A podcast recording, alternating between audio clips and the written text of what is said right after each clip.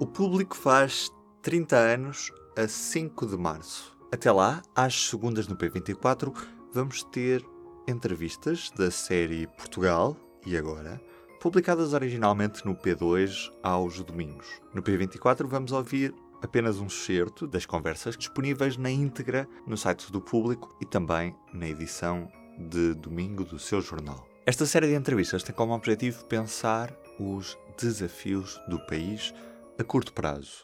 Nesta primeira conversa, ouvimos Miguel Paiás Maduro numa entrevista conduzida pela Sónia Sapaz e pela Natália Faria.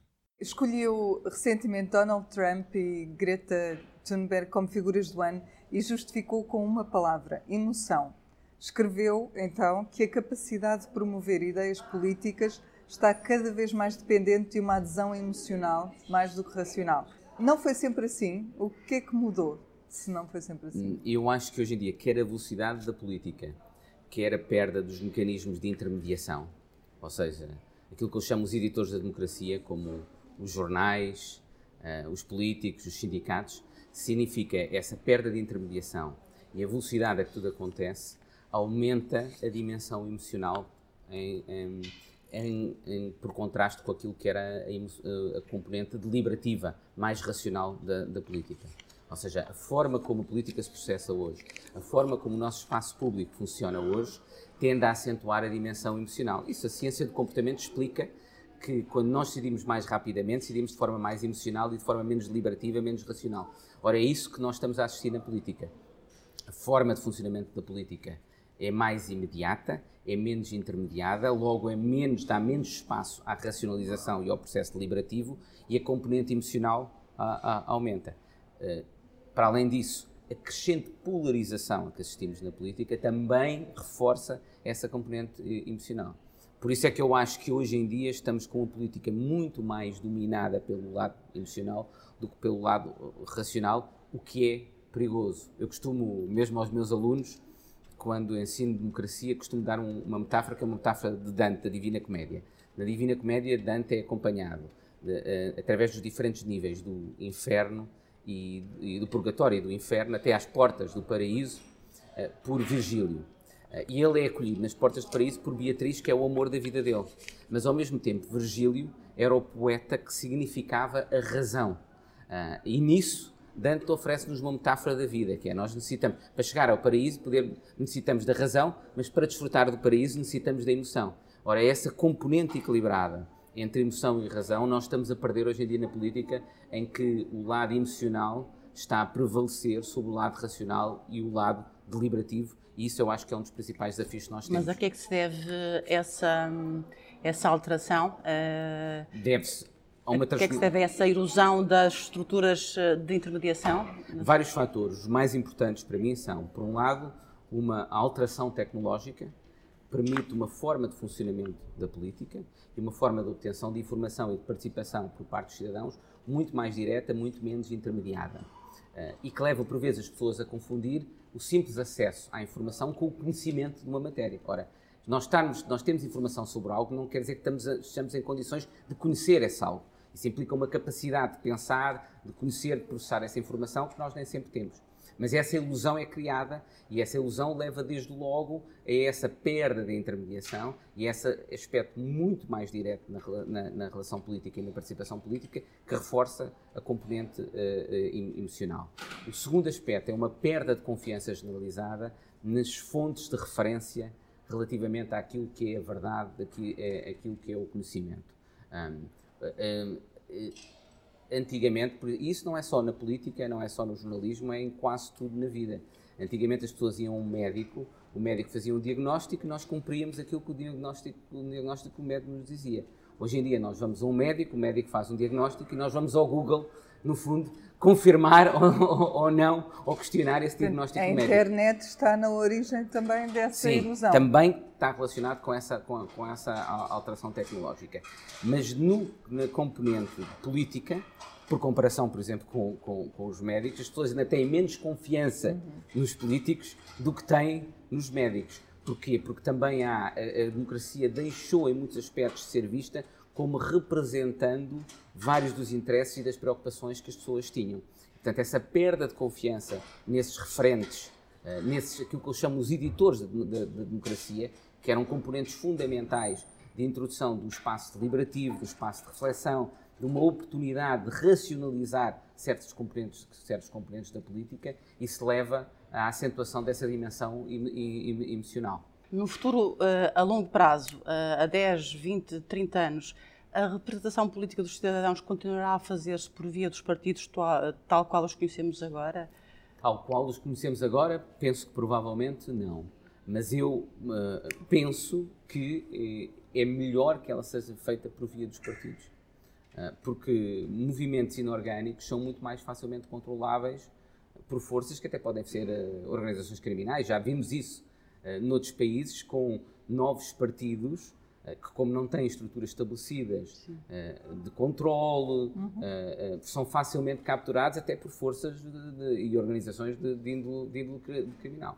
E depois o outro aspecto que eu tenho, que eu, no qual eu confio nos partidos políticos mais tradicionais, em comparação com novos partidos políticos, é que os partidos políticos mais tradicionais, por definição, são partidos agregadores de diferentes sensibilidades uh, uh, e que têm de conseguir compromissos entre diferentes áreas temáticas relativas ao, bem comum.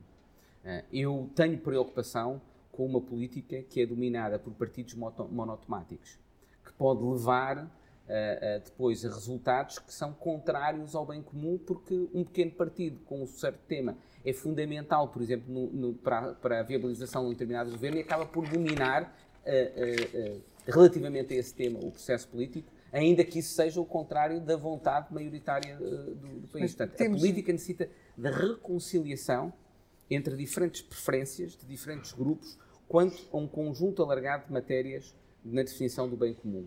Uh, uh, e, portanto, uma política muito fragmentada com partidos monotemáticos não vai fazer isso. Dou-lhe um exemplo nos Estados Unidos da América.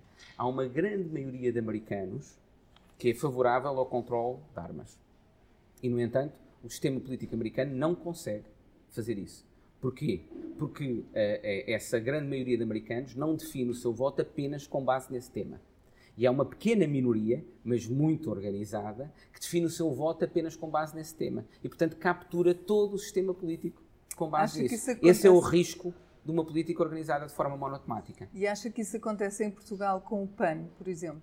Acho que esse risco acontece. É um partido que está a tentar fazer uma transição de partido monotemático para um partido mais uh, abrangente em termos de temas. Mas é realmente um partido. Eu, em geral, e não é um problema só com o PAN especificamente, em geral tenho uma preocupação muito grande com partidos que se definem de forma monotemática. E os novos partidos, muitas vezes, até pela necessidade de diferenciação, tendem a definir-se dessa forma. E, portanto, mais que um juízo sobre esse, esse partido político em concreto, para mim é um juízo sobre os riscos que isso comporta para o nosso sistema político e para a nossa democracia. Como é que interpreta o facto de, de, precisamente numa Europa tão envelhecida e tão necessitada de mão de obra, tenham sido precisamente os imigrantes a fazer aflorar estes aspectos menos mais desagradáveis e as, e as disfunções do, do, projeto europeu, no fundo, tenham sido o pretexto a que os populistas deitaram mão para, para crescerem, Porque... explorarem os, os medos e o descontentamento uh, popular? Porque a forma mais simples de um populista ganhar poder é explorando o medo das pessoas. E, portanto, uh, e o medo dos outros é frequentemente uh, uh, um, um, combustível muito forte de crescimento de posições políticas mais, mais radicais. E, e repare, as matérias onde frequentemente os populistas funcionam é onde eles conseguem muito oferecer uma mensagem política muito simples perante uma realidade que é muito complexa. E, a, e, a, mensagem política muito simples é: ah, os outros ameaçam-nos a nossa forma de vida e ameaçam o, no, o, no, o, nosso emprego. E perante isso, a resposta que nós temos de dar é uma resposta, é uma resposta complexa. Que é: não, nós necessitamos uh, até de imigrantes, mas necessitamos porquê, temos de explicar porquê. É complexo. Temos depois de dizer que reconhecer ao mesmo tempo, mas temos de ter mecanismos de integração, de inclusão social desses imigrantes. Uh, tudo isso, perante a simplicidade de uma mensagem política como aquela que os, que os populistas desenvolvem, a resposta do outro lado é uma resposta muito mais complexa, o que dificulta muito. É tal luta entre emoção e razão. Eu, e lá está, é, tem, tem, precisamente a ver com isso. Eu costumo dizer que um, um bom político, no sentido de um político uh, uh, que é eficaz, mas ao mesmo tempo ético, é um político que simplifica sem falsificar. Uh. Os populistas simplificam falsificando. E essa é que é a dificuldade do, do, do, do, campo político do outro lado. É como é que nós conseguimos dar uma resposta a isso sem falsificar a realidade de forma alternativa também àquela que os populistas o fazem. No futuro de longo prazo, creia que o trabalho continuará a funcionar como A, principal fonte de rendimento, B, marca identitária das pessoas em sociedades que, que não voltarão a ser de ter um emprego? É, é, muito difícil nós estarmos a antecipar isso. Nós temos hoje em dia muitos estudos, muitos não, mas alguns estudos, alguns estudos económicos que dizem que nós podemos ter, uh, uh, nos próximos 20 anos, uma eliminação de entre 20% a 60% dos uh, postos de trabalho existentes. Por via da robotização, a inteligência artificial, das transformações tecnológicas que estão a ocorrer. E, e, já agora vá, esses estudos tendem a indicar que Portugal será um dos países mais afetados, mais um desafio que nós devemos ter em conta. Também tem a ver, lá está, com a nossa estrutura da nossa economia, infelizmente. Uh, ah, um, e, e, mas é muito difícil, uh, todos aqueles que, que, que estudam isso dizem que é muito difícil prever de forma uh, fiável isso que vai acontecer nessa matéria. Uh, e também é claro que essa transformação ao nível de trabalho vai criar novos postos de trabalho. Portanto, nós não vamos eliminar trabalho, as transformações tecnológicas que estão a ocorrer não vão eliminar trabalho sem criar outro tipo, outro tipo de trabalho. Agora, a questão fundamental é que isso implica uma redistribuição. Porquê?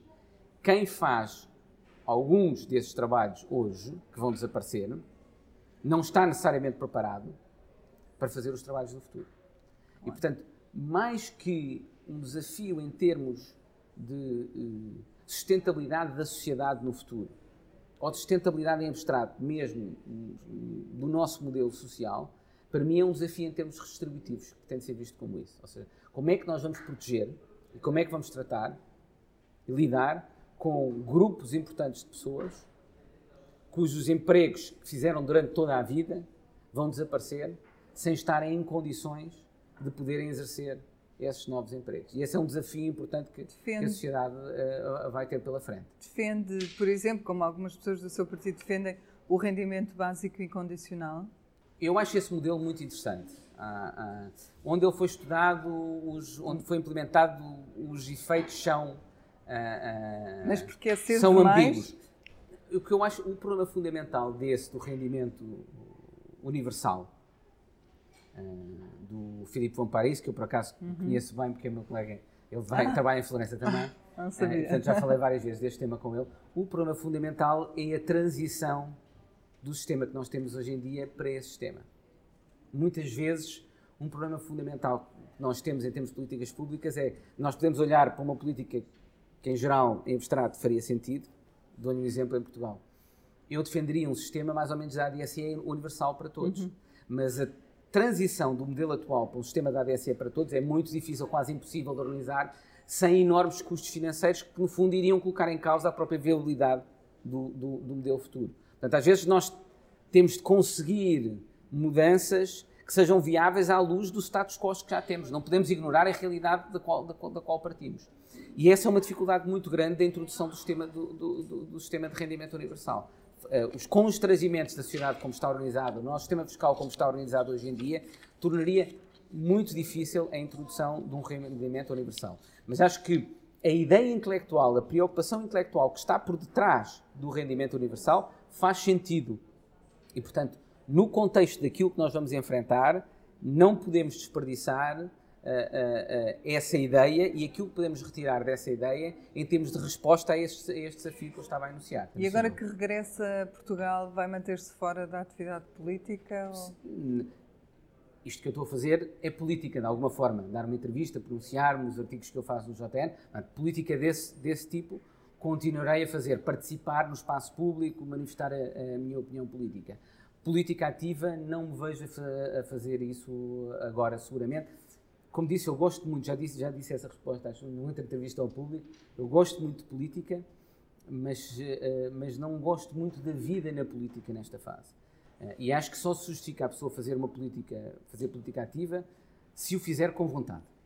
Uh, e, portanto, neste momento não tenho vontade. Não sei se no futuro poderei vir a ter vontade, mas neste momento, claramente, não uhum. tenho vontade, ao nível da minha vida pessoal, de me envolver na política ativa. Estamos? Está feito. Obrigadíssimo. O público fica no ouvido.